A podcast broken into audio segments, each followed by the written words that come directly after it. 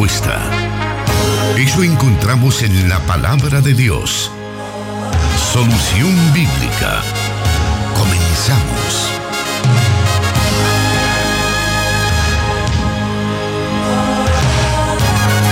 Agradecemos a nuestro Padre Celestial que nos da esta oportunidad de estar en el programa Solución Bíblica en este día martes cuando estamos con usted a través de las diferentes plataformas que Dios pone a disposición nuestra para que podamos utilizarlas como medio de bendición, como medio de contacto también para llegar hasta ahí donde usted se encuentra. Estamos transmitiendo a través del 98.1 FM Plenitud Radio para Santa Ana, El Salvador. También estamos a nivel nacional de El Salvador por 100.5 FM Restauración. También estamos llegando a la zona oriental de nuestro país, 1450 AM Restauración San Miguel. Asimismo, en Guatemala nos están escuchando por medio del 89.1 FM Cielo en el occidente de Guatemala. Le agradecemos por estar ya pendiente de nuestra programación, pendiente de este espacio donde tenemos las respuestas a diferentes preguntas que nuestra audiencia nos envía. El encargado para poder responder según lo que la palabra de Dios dice es el pastor Jonathan Medrano, a quien le damos la bienvenida esta tarde. Muchas gracias hermano Miguel Trejo. Un saludo muy especial desde los estudios de Plenitud Radio 98.1 FM en el occidente del país para toda la audiencia de Corporación Cristiana de Radio y Televisión y también para los oyentes en nuestra hermana eh, República de Guatemala que también ya están en nuestra sintonía. A propósito, también damos la bienvenida a todos los que a través de las redes sociales están pendientes de este programa Solución Bíblica. Claro, tenemos esta oportunidad, como digo, de parte de nuestro Dios, la cual agradecemos para poder acercarnos ahí donde usted se encuentra en estos tiempos tan interesantes que nos ha tocado atravesar a nuestra generación, pero que así como en problemas o en situaciones históricas, Dios se manifestó y nos hizo salir en victoria, también a nosotros lo, lo está haciendo. Sabemos que la situación continúa muy difícil aún a nivel mundial, pero sabemos que vamos adelante con la ayuda de Dios. Pastor, ¿cómo ve usted eh, el panorama en estos momentos ante la situación de esta pandemia? Bueno, en los últimos días eh, al menos en el caso de nuestro país, se ha experimentado, de acuerdo a cifras oficiales brindadas por las autoridades competentes, un leve eh, descenso en el registro de personas contagiadas a causa de este nuevo coronavirus que está afectando no solamente a nuestro país, sino que también al mundo. Habría que ver cómo evoluciona la pandemia eh, a partir de la eh, eh, ya el, este próximo lunes 24 de agosto y ver cómo eh, va evolucionando ese nivel y proceso de contagios que habíamos tenido en una especie de confinamiento que ya había durado algunos meses y que ahora pues se ve como algo que pues ya es parte de la historia pasada de nuestro país sin embargo, eso nos debe de llevar a guardar las medidas de seguridad, a ser precavidos y como el mismo pastor Mario Vega lo ha estado informando eh, a través de esas cápsulas, pequeñas cápsulas que se transmiten, nadie va a cuidar de nosotros, sino solo, solamente nosotros mismos, de cada uno de nuestros miembros de familia. ¿no? Debemos continuar conscientes de este, de este peligro que representa este virus y muchas otras enfermedades, incluso que se pueden combatir con todas las medidas que estamos transmitiendo para usted en nuestras emisoras de radio y bueno, esperando que usted también tenga la protección, la cobertura de nuestro Dios.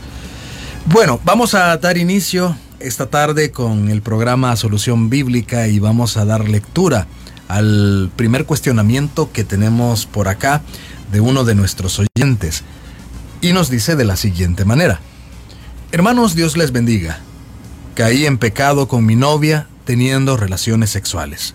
Deseamos casarnos, pero continuamos luchando para no caer más. Mi pregunta es, ¿podemos reconciliarnos con Dios sin pasar al púlpito? Sinceramente, desde que pecamos nuestra conciencia no nos deja en paz. Deseo una salida. Por otra parte, es normal que yo experimente tentaciones de tipo sexual con mi novia, ya que la lucha es muy fuerte e intensa. Sinceramente deseo que Dios nos permita casarnos debido a que la tentación es muy fuerte, pero me da miedo que por esta, estar en esta situación Dios nos abandone. ¿Qué podemos hacer? dice este cuestionamiento. Bueno, todo noviazgo debe establecer los límites necesarios para evitar caer en este tipo de situaciones bastante dolorosas e incómodas. Antes de comenzar, todo joven cristiano que desea hacer la voluntad de Dios en su vida debe reflexionar seriamente en la posibilidad o no de iniciar una relación amorosa. Tal vez lo primero que se necesita tomar en cuenta eh, antes de emprender una relación de noviazgo es aprender a descifrarnos a nosotros mismos. No por el hecho que tengamos ganas de tener un novio o tener una novia o porque nos sintamos enamorados, eh, debe de ser como el único requisito indispensable para iniciar una relación de este tipo. Algunas preguntas que son importantes y que debes realizarte antes de emprender una relación de noviazgo son las siguientes. Cosas como, por ejemplo, si es la voluntad de Dios que yo emprenda una relación amorosa en este momento de mi vida, o si entiendo que el noviazgo cristiano es la antesala al matrimonio, y si poseo la madurez espiritual, emocional y económica para sostener la relación a largo plazo. Por otra parte, que tanto he trabajado en la fortaleza del dominio propio. ¿Qué opinan mis padres y líderes espirituales acerca de que en este momento emprenda una relación amorosa con alguien eh, determinado eh, dentro de mi círculo eh, de influencia? Ahora, tratando de responder al oyente, hay que entender que el matrimonio por sí mismo no soluciona los problemas de dominio propio que no se tuvieron durante la etapa de noviazgo. Si bien es cierto que la sexualidad es un don de Dios para ser disfrutado en el lazo íntimo del matrimonio, creer que con eso se soluciona el problema es un completo engaño. Aún los casados que poseen una relación saludable siguen experimentando luchas y tentaciones. El problema de falta de dominio propio no se soluciona con el matrimonio. Muchas veces lo que hace es agudizarse aún más, porque surge la desconfianza entre los esposos y algunas de las preguntas que muchas veces invaden la mente de los cónyuges es si él o ella accedió a tener relaciones sexuales conmigo antes del matrimonio, ¿qué me garantiza que me podrá ser fiel con otra persona? Preguntas de este tipo van inundando la mente. Ahora, el oyente también pregunta si se puede reconciliar con Dios sin necesidad de pasar al púlpito. Bueno, cuando se podía hacer. De poderlo hacer, lo pueden hacer. El problema es que al tomar esa ruta, las cosas les harán crear una falsa seguridad de que eso ya no va a volver a pasar y de que nadie se dará cuenta de lo que sucedió. Y aún más, si se posee algún tipo de privilegio, poderlo seguir ejercitando o ejerciendo sin que nadie se dé cuenta de lo que realmente sucedió y hacer como que si nada de eso pasó. Pero eso tampoco no nos ayuda a salir del problema. No estoy diciendo que se deba de decir a todas las personas, pero sí se debe de ir a la autoridad espiritual competente para que les ayude en ese proceso de restauración y disciplina espiritual. Como en otras ocasiones también lo hemos dicho, la confesión vertical con Dios trae perdón de pecados, pero la confesión horizontal con otro trae liberación de la culpa. Prueba de ello es que la conciencia de ambos les está redarguyendo y les está diciendo que las cosas no se están haciendo de la mejor manera.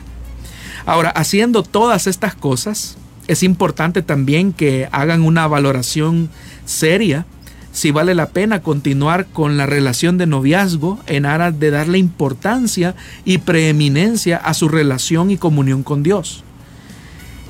Es completamente normal que un hombre experimente atracción sexual hacia una mujer y a la inversa.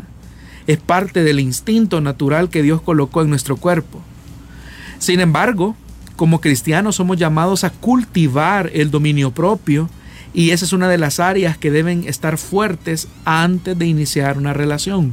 Por eso es que mencionábamos hace algunos momentos que eh, el problema de la fornicación no se soluciona contrayendo matrimonio, porque ese es el mito y el engaño en el que muchos jóvenes caen, que al tener mi esposa yo podré tener todas las relaciones sexuales que yo quiera en el momento que lo desee y eso me hará libre de caer en una situación de pecado sexual o de inmoralidad sexual.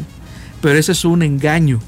Por eso antes de llegar al matrimonio, en esas condiciones, es importante que las personas comiencen a trabajar en el ejercicio del dominio propio. Ahora bien, ¿cuáles son los límites de seguridad que debería colocar todo noviazgo cristiano que desea fallar a Dios en el área sexual. ¿Y cuánto sería lo más saludable también que dure esta relación de antesala del matrimonio? ¿Qué opinión nos puede dar sobre los noviazgos que, son muy largos? Bueno, debido a que existe una atracción normal, hermano, eh, a la persona que hemos elegido como novio o novia, debemos de ser cuidadosos en la forma en que nos relacionamos con él o con ella. En primer lugar, deben tener en cuenta que la tentación se presentará en algún momento de su relación y por lo tanto es necesario que cada uno fortalezca su comunión personal con Dios diariamente y de manera disciplinada. Debemos de considerar eso al momento de iniciar una relación formal de noviazgo. Un segundo aspecto que debemos de considerar es que a toda costa se debe de evitar la sensualidad en la forma en que se tratan los novios cristianos. Lo que significa que deben de evitar toda caricia o besos prolongados o gestos indecorosos. Deben de evitar también a toda costa estar por mucho tiempo en lugares, en lugares solos eh, y privados. De preferencia deben de estar en lugares públicos para platicar, conversar, conocerse. O si se está en la casa de alguno de, los, de los novios, debe de hacerse en presencia de los padres. Ambos, él y ella, deben de tener mentores que estén al tanto de la relación y a quien deban de rendir cuentas periódicamente. De preferencia el pastor con el que están llevando la consejería prematrimonial deben de tener una consejería pastoral que garantice que van por la ruta correcta, porque nadie nace aprendido en esto. Todos estamos en ese proceso de aprendizaje. Ahora, en cuanto al tiempo que debe de durar la relación de noviazgo previo al matrimonio, debemos de decir que existen múltiples posturas. Pero antes de eso, quiero hacer notar un elemento que es importante. Las estadísticas demuestran que entre más se prolongue la edad para iniciar una relación de noviazgo, existe menor riesgo de incurrir en relaciones sexuales prematrimoniales. Lo que significa que a mayor edad para iniciar una relación de noviazgo, es menor el riesgo de incurrir en fornicación. No estamos diciendo que no exista ningún riesgo, pero es menor el riesgo que existe. Ahora, a menor edad para emprender una relación de noviazgo, existe mayor riesgo a fallar e incurrir en una falta de inmoralidad sexual. Ahora, ¿cuánto debe de durar una relación de noviazgo? Es una pregunta clave. Quiero decir y anticipar que esto es mi opinión personal. En lo personal considero que estos no deben de ser muy largos. Entiéndase más de tres años y no deben tampoco de ser muy cortos, menos de un año. Lo prudente debe de ser entre un año a tres máximo. Y esto por toda la complejidad que existe en la relación de noviazgo.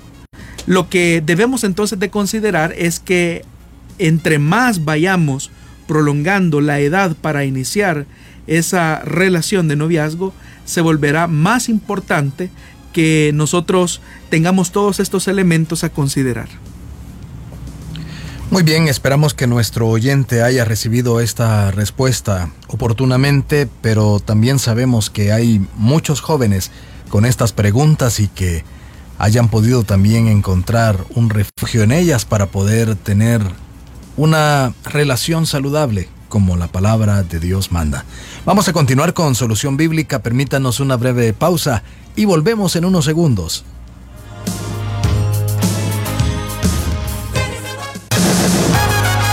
Solución Bíblica con el pastor Jonathan Medrano.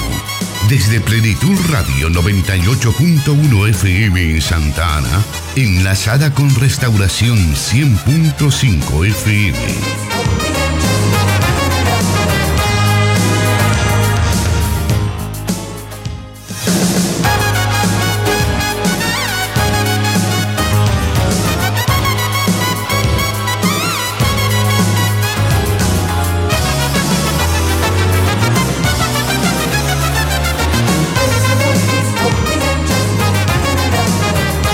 Seguimos adelante con el programa Solución Bíblica. En esta tarde estamos en vivo todos los martes de las 5 a las 6 de la tarde. Estamos en vivo a través de las emisoras que mencionamos al principio, pero también usted puede escucharnos posteriormente en las plataformas de SoundCloud y Spotify. Ahí estamos colocando cada semana los, los programas desde el inicio hasta el último programa que hasta la fecha hemos desarrollado. Ahí hemos estado colocándolos para que usted pueda revisarlos y así volver a escuchar algún comentario, alguna inquietud que le haya quedado a usted por ahí con respecto a una pregunta. Puede volverlos a revisar a través de esas plataformas también. Vamos a seguir adelante entonces, vamos a irnos ahora a la segunda pregunta, la cual dice de la siguiente manera. Dios le bendiga, pastor.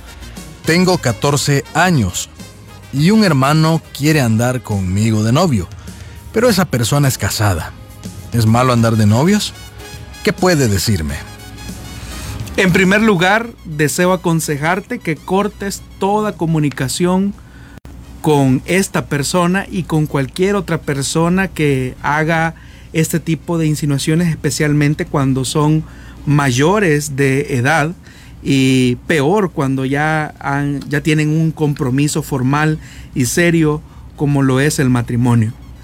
Debes de entender que este hombre no tiene ninguna buena motivación para acercarse a ti y es muy lamentable y vergonzoso que se haga llamar cristiano estando en una relación eh, de matrimonio formal con alguien y te esté insinuando a ti que eres menor de edad, con 14 años de edad, que puedan iniciar o emprender una relación eh, de noviazgo. Este tipo de personas eh, lamentablemente existen dentro de las iglesias y son como lobos rapaces vestidos con piel de oveja para devorar eh, cualquier persona que, que, se descuide o que acceda a sus insinuaciones.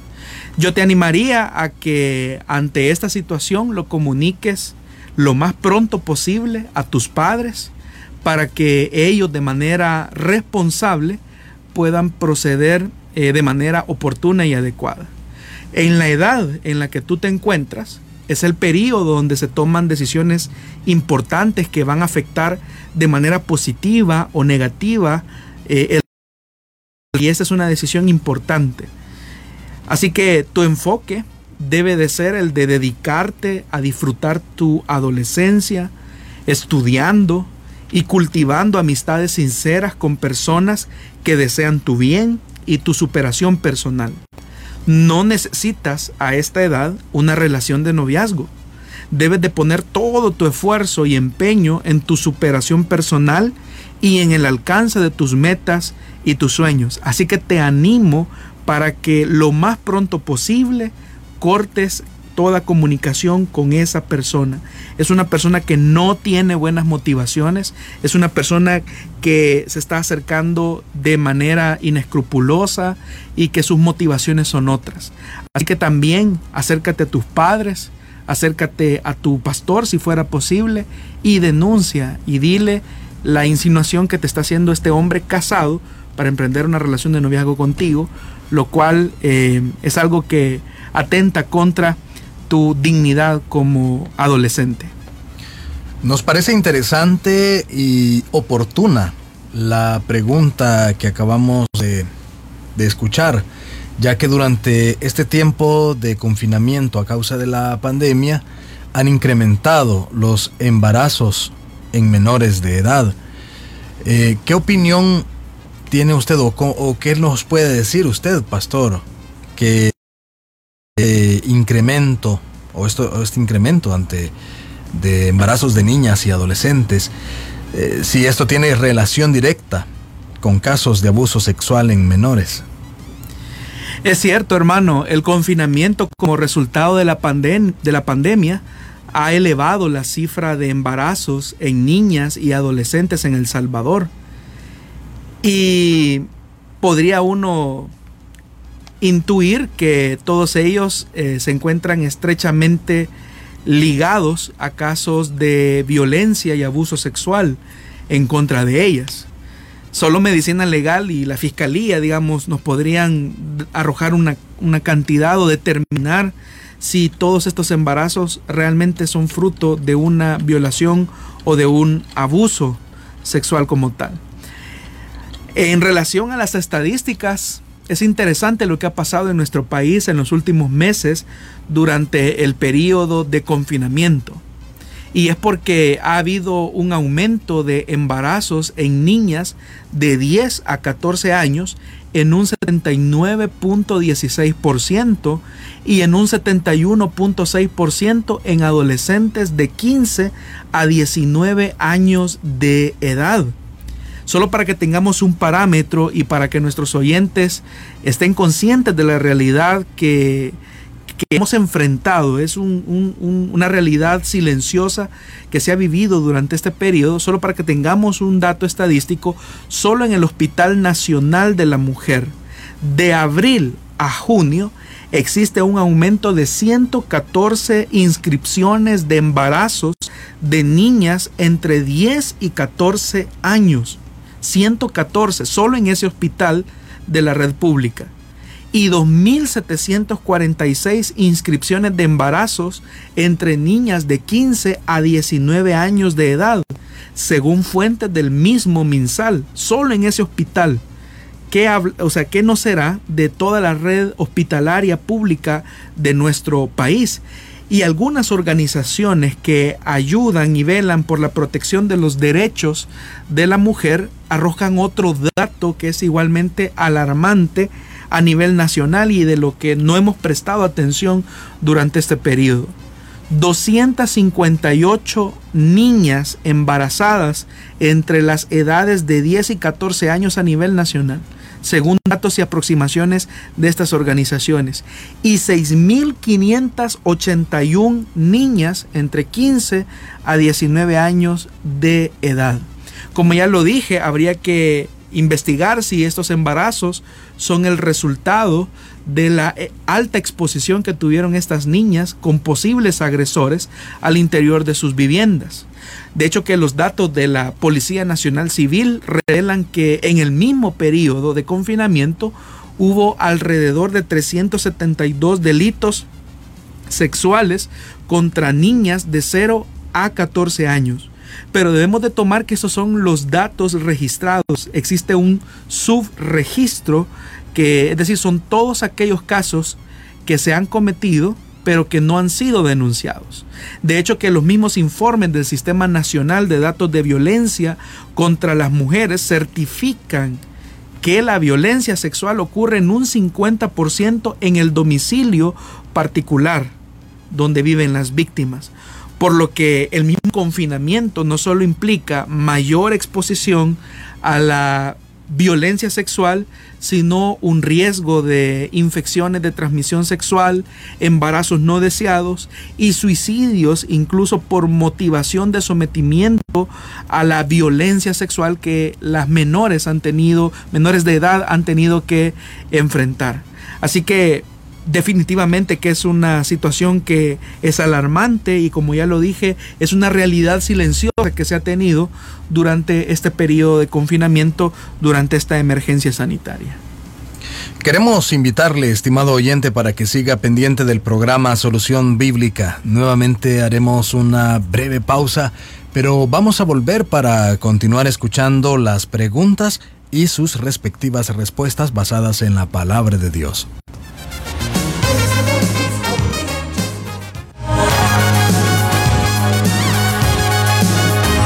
Su palabra es luz. Solución bíblica.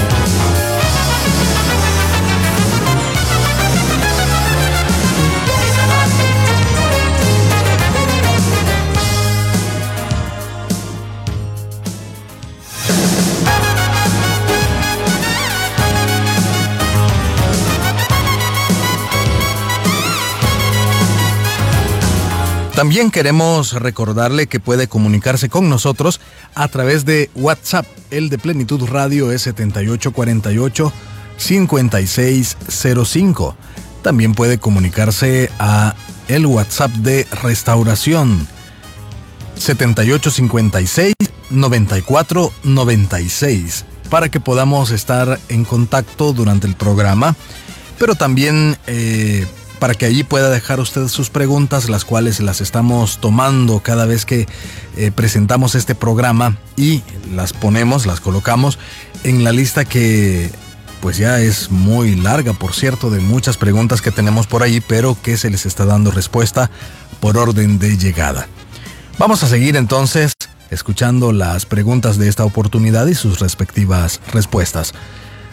Dice la siguiente. Bendiciones hermanos. Mi situación es la siguiente. Soy casado, pero mi esposa ya no siente nada por mí. Cuando yo la busco para tener intimidad sexual, ella me rechaza. ¿Qué puedo hacer? Bueno, las condiciones del programa no nos permiten poder abordar la particularidad de su caso, sin embargo yo le animaría para que en la brevedad posible usted pueda buscar a su respectivo pastor y tratar la manera de entrar en un proceso de consejería usted y su esposa. Sin embargo, es importante que usted haga una valoración respectiva de cuáles podrían ser las causantes por las que su esposa le rechaza y hoy ya no desea tener eh, intimidad sexual con usted. Debemos de tomar en cuenta y considerar que uno de los elementos más importantes en la vida matrimonial es la conexión emocional que puedan establecer los cónyuges el uno con el otro. Eso implica el diálogo, la comunicación y la honestidad en la forma en que estamos desarrollando y construyendo nuestro proceso de relación matrimonial. En algún momento de su etapa matrimonial, en algún momento de su vida matrimonial, eh, existieron algunas fisuras que quizás fueron más evidentes para uno de los dos y que deben de ser evaluadas. Y por eso es que es importante la consejería eh, matrimonial con su respectivo pastor en la brevedad posible ya que debemos de recordar que uno de los principios de la palabra de Dios es que el don de la sexualidad es para que pueda ser disfrutado en el marco bíblico del matrimonio. De hecho, que ese es una de las de los dones, de los regalos que Dios ha dado al matrimonio, pero también es uno de los deberes y la Biblia lo presenta de esa manera. El hecho de cumplir el deber conyugal con la contraparte y hay que analizar cuáles son las razones de fondo que están eh, impidiendo esta, esta, esta, esta comunión íntima entre los esposos. El problema no es tan sencillo como el hecho de que la esposa no desee tener relaciones sexuales con usted, sino que existen otros elementos que obviamente no están contemplados en la pregunta y que también eh, no tenemos el tiempo suficiente como para poder abordar cada una eh, de esas posibles causales. Por eso le sugiero que en la brevedad usted busque a su pastor para que él le pueda dar la consejería respectiva ante la situación que usted está viviendo. Vamos a avanzar un poco más para poder tener la respuesta a la mayoría de preguntas que se nos sea posible en esta tarde. Y la siguiente que nos envía nuestro oyente dice así. Dios les bendiga, hermanos. Yo acepté al Señor hace un año y medio, pero mi pareja aún no se ha convertido al Evangelio. Yo estoy con él desde hace nueve años y hemos tenido un hijo de cinco años, pero no estamos casados. ¿Podría ser bautizada? nos dice la oyente. Estimada que usted se encuentra en una unión libre con el padre de su hijo, eh, que es su compañero de vida, eh, por el momento usted no podría bautizarse en agua hasta que él acceda a casarse con usted legalmente, ya que la condición en la que ustedes están viviendo es una condición de fornicación. Ahora, yo le animo para que usted ore al Señor y lo haga de manera constante y persistente. Y también le predique a su compañero de vida eh, con su testimonio, con su vida, de lo que Dios es capaz de hacer en la vida de una persona cuando rinde su voluntad eh, a Él. En ese proceso de oración eh, y de petición a Dios por la conversión de su compañero de vida, usted verá cómo Dios es capaz de transformar la vida de Él y él accediendo a la voz de Dios, viendo su testimonio y Dios mediante, él puede llegar a este momento de conversión, verá cómo Dios hará la obra completamente y no solamente usted, sino que también él van a tener una plenitud en su familia, teniendo a Dios como centro de sus vidas y pues obviamente también dar ese paso tan importante que refleja nuestra identificación con Jesús, que se expresa a través de el paso de obediencia de pasar por las aguas bautismales. Muy bien, tenemos como eh, para esta tarde varias preguntas aún pendientes y todavía tenemos tiempo para que estas sean respondidas por el pastor Jonathan Medrano. Vamos a hacer una nueva pequeña pausa y vamos a continuar escuchando las respuestas a cada una de ellas.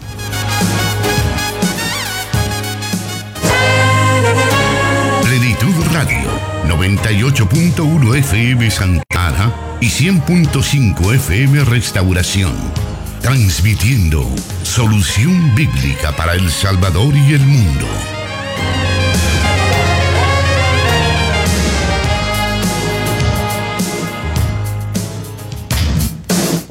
Como todos los martes siempre tenemos a nuestros hermanos y hermanas oyentes que están eh, escuchando siempre el programa a través de los diferentes medios que tenemos a su disposición, tanto la radio a través de las ondas radiales, así también a través de internet, esta herramienta que Dios nos permite para poder llegar hasta donde usted se encuentra y siempre es un gusto saber de usted, que nos escriba, que esté interactuando con nosotros.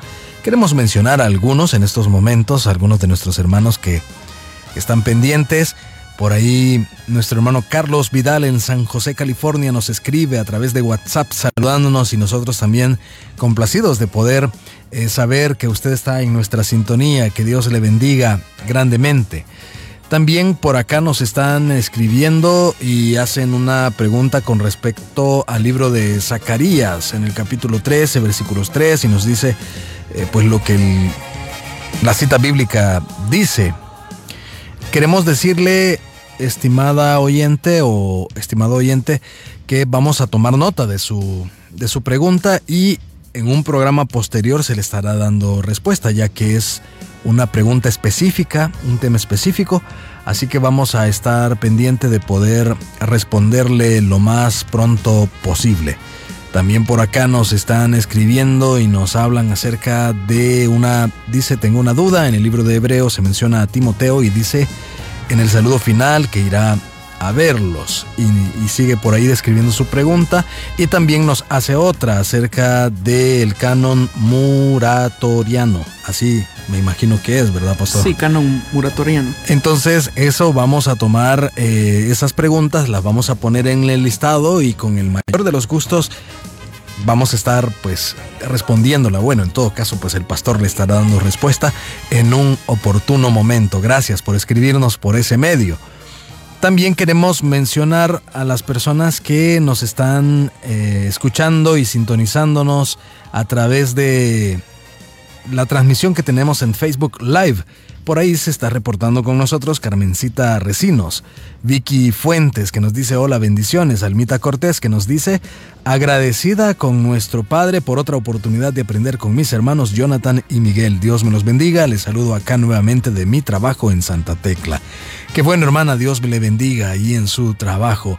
Nuestra hermana Daisy García Funes dice gloria al Señor, así es hermano Miguel Trejo, damos gracias al Señor Todopoderoso por darnos una oportunidad más de vida y de seguir aprendiendo de Dios en este programa que es de gran bendición. Dios me les bendiga, hermanos Miguel y Jonathan. Bendiciones a usted también, hermana. Gracias por ser una fiel oyente a este programa y también al resto de la programación de Plenitud Radio y de Restauración también. Carmencita Recinos nos dice Dios les bendiga. Este programa es de gran bendición para mi vida y no dudo que para muchas personas más. Gloria sea para nuestro Dios. Sandra López nos dice Dios les bendiga hermanos. Un saludo desde Austin, Texas. Gracias hermana por estar pendiente. Eh, saludamos también a Marlene Montoya que nos dice bendiciones. Y Bisleimi GB una bendición poder ver y escuchar el programa una semana más gracias a la misericordia de nuestro Dios, dice nuestra hermana. También nos eh, dice, veamos, por acá también tenemos eh, a otros hermanos que están conectados, nuestros hermanos Wilfredo y Yanni Franco.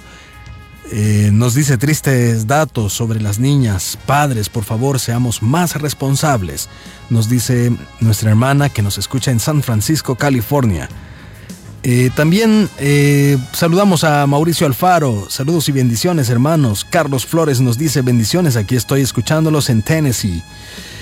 Así que gracias entonces por estar con nosotros. Más adelante vamos a dar lectura a otros mensajes que estamos recibiendo. Eh, los que acabo de leer han sido escritos en la fanpage de Plenitud Radio. También tenemos mensajes en la página de Misión Cristiana Elim Santa Ana. Eh, nuestro hermano Carlos Vidal de San José, California, nos está haciendo una pregunta y nos habla, podemos decir, del libro de Flavio Josefo. ¿Qué podemos decir de ese libro? Dice el hermano. Vamos a tomar nota de su pregunta, hermano, y vamos a darle respuesta en su debido momento para que podamos esta tarde continuar con otras de las preguntas que otros oyentes han hecho ya hace algún tiempo. Así que vamos a la cuarta de esta tarde. Sería la número 5 de esta tarde. Y dice, mi pregunta es, ¿Por qué Jesús no habló en lenguas? La razón es muy sencilla. Eh, la manifestación de hablar en nuevas lenguas es una evidencia para el creyente de haber recibido el bautismo en el Espíritu Santo, con lo que queda revestido para cumplir la tarea de ser testigo de Jesucristo y de su Evangelio, siendo que Jesús es el Hijo de Dios y es el mensaje revelado a los hombres, y siendo que Él es Dios y que por lo tanto el Espíritu Santo está sobre Él de una manera que no ha estado en ningún otro ser, no existe la necesidad que Él en calidad de Dios tenga esta experiencia que está reservada para el creyente, es decir, para aquel que ha nacido de nuevo. Muy bien, eh, vamos a otra pregunta esta tarde también. Vamos a ir dándole cobertura, como dije al principio, a la mayor cantidad de preguntas que podamos. Y esta dice así. Eh, buenas tardes hermanos, les saludo desde Ciudad Real. Mi pregunta es, ¿qué fruta comió Eva? es una pregunta curiosa, pero la Biblia no nos da información acerca de cuál fue la fruta que comió Adán y Eva. Eh, es un misterio, no, no se sabe. Lo de la manzana vendría a ser prácticamente un mito o algo que se han sacado de, de alguna... Sí, definitivamente es parte de la, diría yo, de la tradición popular de las personas. Pero no, la Biblia no, no especifica qué fruto era. Quizás nunca eh, lo hemos conocido, no sabemos qué fruto era realmente. Así que lo que podamos decir acerca de esto sería una especulación y al especular estaríamos inventando algo que la escritura no dice.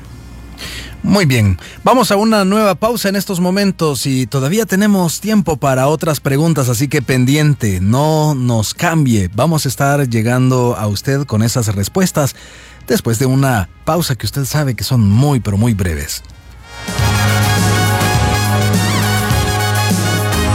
La respuesta a sus preguntas aquí, en Solución Bíblica. Thank you.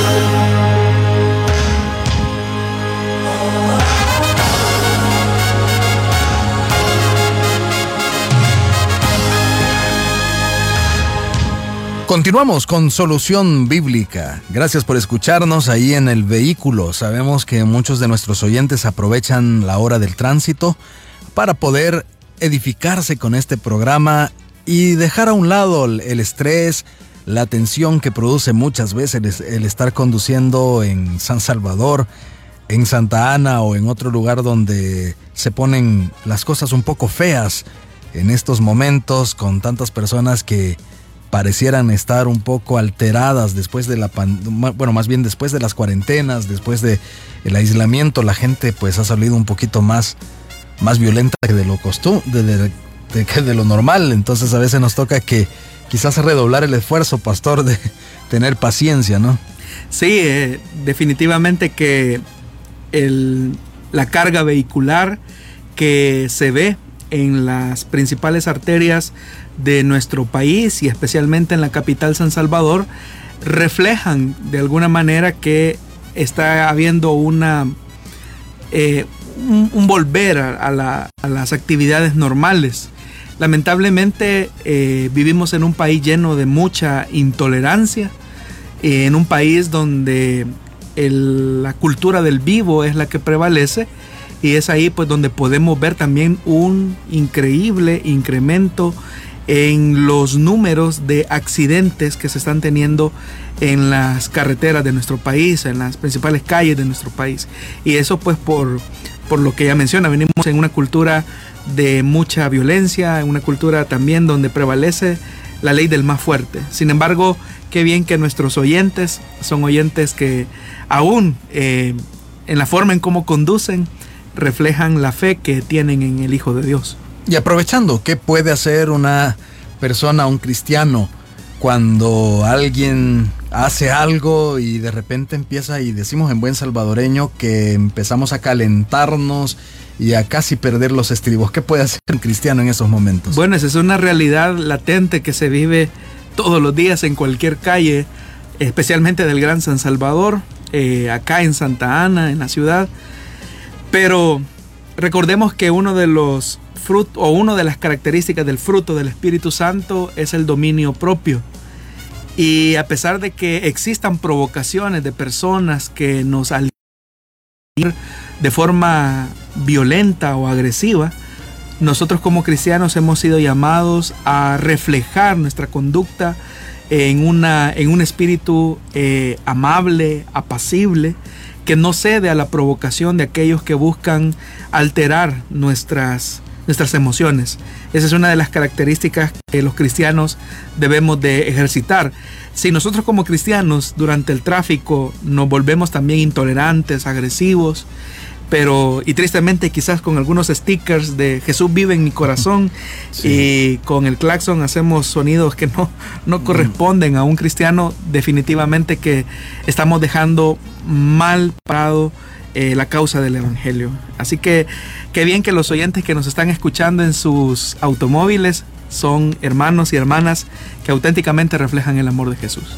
Muy bien, valga entonces esa reflexión cuando estamos saludándole a usted que nos escucha en su vehículo.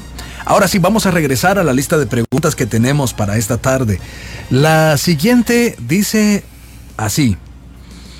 ¿Cuánto tiempo después de haber aceptado a Jesús como Señor y Salvador se puede bautizar? ¿Podría ser el mismo día? Bueno, la evidencia que nosotros encontramos en el libro de los Hechos de los Apóstoles es que los creyentes cuando decidían, por decirlo de alguna manera, recibir a Jesús como su Señor y Salvador, casi que inmediatamente procedían a las aguas eh, bautismales. El deseo de ellos era manifestar de manera pública eh, ese deseo genuino de, identificarse con Jesucristo como su Señor y Salvador. Y ahí encontramos eh, ejemplos como el de Felipe con aquel eunuco etíope. Encontramos el caso también de Lidia, eh, que son ejemplos donde vemos que ellos procedieron a las aguas bautismales tan pronto como creyeron en Jesús. Es decir, que eh, debe de ser en la menor cantidad de tiempo posible. Ahora, lo importante del bautismo en agua es entender lo que eso simbólicamente expresa al momento de realizarlo, que es la muerte, sepultura y resurrección a la vida que tenemos en Cristo. Si se entiende eso, yo no le veo ningún problema y si se reúnen los requisitos es necesario, yo no le vería ningún problema que alguien al entender eso eh, proceda ese mismo día a las aguas bautismales. Sin embargo, pues las mismas condiciones de, pandemia eh, también van a tener que readecuar la forma en que se realiza esta ceremonia. Vamos a otra pregunta de nuestra audiencia y nos dice de la siguiente manera. ¿Puede explicar a quién se refiere el Evangelio de Juan cuando habla del discípulo amado?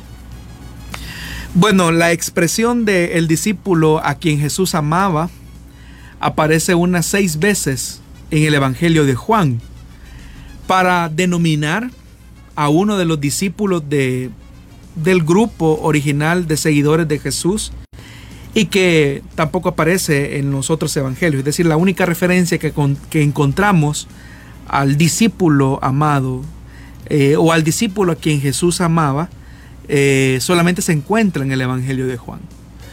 Ahora, hay diferentes hipótesis que podríamos mencionar acerca de a quién posiblemente se refería o hace referencia a la alusión del discípulo amado.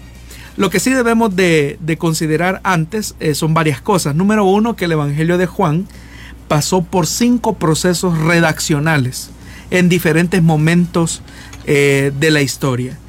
Lo siguiente que también tenemos que considerar es que alrededor de la figura del discípulo amado se organizó una comunidad de fe, una comunidad cristiana, eh, que se distinguía de las otras comunidades cristianas del siglo I por tener una cristología bastante elevada acerca de la persona de Jesús. Cada evangelio, los evangelios que tenemos en el Nuevo Testamento, reflejan la expresión comunitaria de los discípulos o de los creyentes del siglo I. De tal manera que cuando nos acercamos al Evangelio de Juan, eh, nos estamos acercando no solamente a los relatos que hacen referencia a Jesús, sino a la comprensión comunitaria de los creyentes de la comunidad joánica o comunidad juanina, como también algunos eh, le llaman. Ahora, la verdadera identidad del discípulo amado o a quien Jesús amaba eh, sigue siendo muy discutida y existen, eh, como ya lo dije, muchas hipótesis acerca de la identidad. Algunos creen que realmente no era alguien en particular, sino un prototipo de un discípulo ideal. Es decir, que los que sostienen esta hipótesis creen que Jesús nos estaba refiriendo, o más bien dicho, el escritor de la comunidad juanina o joánica nos estaba refiriendo a un discípulo en particular. Eh, sino que se estaba refiriendo a la expresión o a la comunidad de discípulos que forman el ideal de lo que debe de ser un discípulo. Porque hagámonos la pregunta, ¿quién era el discípulo a quien Jesús no amara? O sea, el mismo Jesús en el Evangelio de Juan expresa que Él los ha amado, incluso los ha amado eh, antes eh, de la fundación del mundo. Entonces, si eso es así, Jesús amaba a todos los discípulos, pero la alusión está haciendo un énfasis particular a la comunidad joánica específicamente. Otros piensan que el discípulo amado era Lázaro, debido a que el mismo Evangelio de Juan dice que Jesús amaba a Lázaro. Entonces algunos sostienen que el discípulo amado era Lázaro. Otra hipótesis es que el discípulo amado era Juan Marcos, por el tema de, algún parentesco que se tuviese. Otros van más allá y dicen que el discípulo amado es la mujer samaritana, porque en todo el Evangelio de Juan, a quien Jesús se revela de manera tan clara, tan directa, y que tiene un efecto eh, positivo de reconocimiento de la persona de Jesús, es la mujer samaritana. Al punto que incluso alrededor de esa revelación que la mujer samaritana va teniendo de manera progresiva, eh, algunos han llegado a pensar, y repito, algunos han llegado a pensar que la referencia al discípulo amado es en torno a la mujer samaritana.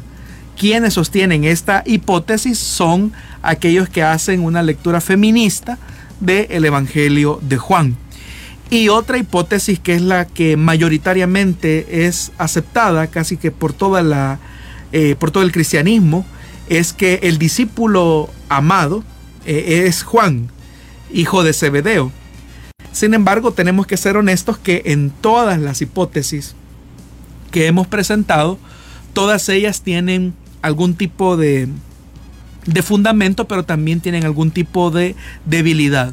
Pero la hipótesis que tiene menos complicaciones es esta última que he señalado, que el discípulo amado realmente se estaba refiriendo a Juan, hijo de Zebedeo. Tiene sus debilidades, sin embargo, eh, también tiene menos debilidades que las otras que he mencionado.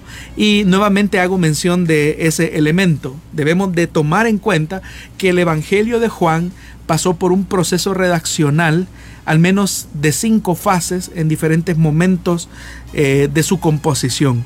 Al entender esto, eh, vamos a entender por qué eh, se cubre tanto en el anonimato la identidad del discípulo amado. Tenemos que decir que hay múltiples libros que se dedican a tratar la manera de desentrañar a quién se refería Jesús cuando hablaba en el Evangelio de Juan acerca del discípulo amado. Pero eh, es importante que nosotros notemos que el Evangelio de Juan, siendo que es una expresión comunitaria de fe de los cristianos, eh, joánicos, por decirlo de alguna manera, o de la comunidad joánica, son los que tienen la mayor profundidad cristológica eh, acerca de la persona de Jesús. Ellos son los que comprenden de mejor manera o de una manera más amplia, eh, más atrevida, por decirlo de alguna manera también, que los otros evangelios que van a tener una cristología eh, muy baja, como por ejemplo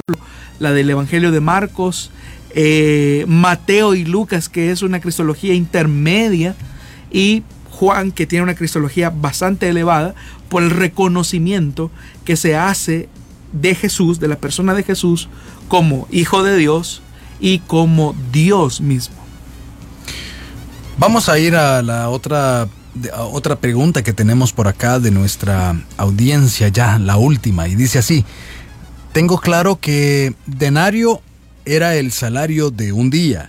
Leí que el talento es el equivalente a 20 años de trabajo. ¿Es cierto esto? El denario efectivamente es la moneda que representaba el salario de un día para un obrero común. Eh, lo podemos encontrar, por ejemplo, en Mateo capítulo 20, versículo 2. Y es la moneda más mencionada o con más frecuencia en el Nuevo Testamento. Ahora, el talento no era una moneda en el estricto sentido de la palabra, sino un peso monetario eh, griego y hebreo también, que dependiendo de si nos estamos refiriendo a la comprensión griega, estamos hablando de 60 minas, o, si nos estamos eh, refiriendo al talento hebreo, eh, podría consistir más o menos en 3.000 ciclos, por lo menos. Ahora, el uso que se hace acerca del talento para que tengamos una relación, estamos hablando que algunos consideran que un talento, no como una moneda en el sentido estricto de la palabra, sino como una, eh, un peso monetario, hace referencia a más o menos 6 mil denarios. Es decir, eso es lo que equivaldría más o menos un talento. Es decir, que significa que lo que Jesús trata de enseñar, por ejemplo, en la parábola de los talentos, es la enorme fortuna que le da a cada uno de los tres siervos dependiendo su capacidad de producir eh, algún tipo de remuneración o de utilidad eh, al Señor, dueño de esos talentos. Entonces, eh, estamos frente a esa, a esa medida. Eran muy pocas las personas realmente, personas quizás con mucha posición económica, estatus en el siglo I que podrían tener esa cantidad de dinero. Y si entendemos que el denario eh, efectivamente representa el salario o el pago de un día, y si algunos se han, han, eh, han pensado o creen que el talento equivaldría a 6 mil denarios, estamos hablando de un poco menos de 20 años, eh, el salario de, de, un poco menos de 20 años, lo que el Señor da o el Señor de la parábola da a cada, al menos al que le dio un, talento, ¿no? Y que lo que hizo fue eh, esconderlo y no producir absolutamente nada. Estamos llegando al final de esta emisión de Solución Bíblica. Todavía queremos eh, pues hacerle la invitación para que usted pueda enviarnos sus preguntas a los medios que hemos mencionado durante el programa y no queremos tampoco dejar de enviar eh, saludos y comentar también acerca de nuestros hermanos que nos han escrito en las redes sociales. Eh, Gloria Cáceres por ahí estaba escribiéndonos en eh, la fanpage de Plenitud Radio. Mauricio Alfaro también, Carlos Flores, Daniel González, Dios les bendiga. nos está por ahí pues dando un planteamiento. Vamos a estarlo tomando en cuenta. Anner García nos dice bendiciones, un abrazo fuerte, muchas gracias hermano, bendiciones también a nuestro hermano Adner García que está eh, viéndonos en esta transmisión. Ali Itzep nos dice Dios les bendiga hermanos aquí desde Guatemala, bendiciones. Giovanni Leiva, gracias, dícenos Dios les bendiga grandemente, es un gusto poderle escuchar y ver. Y también Daniel González está por ahí eh, escribiéndonos, Carlos Flores, Margarita Arriaga. Carlos Flores nos dice, yo quiero darle gracias a Dios porque todo este tiempo no me ha faltado el trabajo, gracias a Dios. Qué buen testimonio hermano. Saludamos a quienes también a través de la fanpage de Misión Cristiana Elim en Santa Ana han estado comunicándose con nosotros. Irene Villalta estaba escribiéndonos, Ruby de Pineda. Mirtala de Medrano también está por allí eh, escribiéndonos con respecto al tema de que debemos eh, proteger a los niños de todo abuso. Emilia de Hernández, muchas bendiciones mis hermanos y Pastor Jonathan. Gracias por estar ahí pendiente. También en YouTube teníamos la transmisión de Elim Santa Ana, donde nos saludó Daniel Sánchez y Linder Contreras así también a quienes nos han escrito por medio de WhatsApp un saludo muy especial. Gracias por haber estado conectados con nosotros a través de esta transmisión. Gracias también, Pastor, por habernos acompañado en esta tarde. Muchas gracias a usted, hermano Miguel, y gracias a usted, estimado oyente, que nos da el privilegio y el honor de poder llegar hasta la intimidad de su hogar para que juntos podamos aprender de la palabra de Dios en este espacio de solución bíblica. Si Dios nos lo permite, estaremos con usted la próxima semana, siempre en vivo a las 5 de la tarde hora de El Salvador, Y también puede escucharnos posteriormente a través de las plataformas Spotify y SoundCloud. Simplemente búsquenos como Solución Bíblica. Asimismo, también puede ver este programa nuevamente a través de las plataformas de Facebook y YouTube buscando Plenitud Radio o Misión Cristiana Elim en Santa Ana. Le agradecemos por haber estado en nuestra sintonía. Hasta la próxima.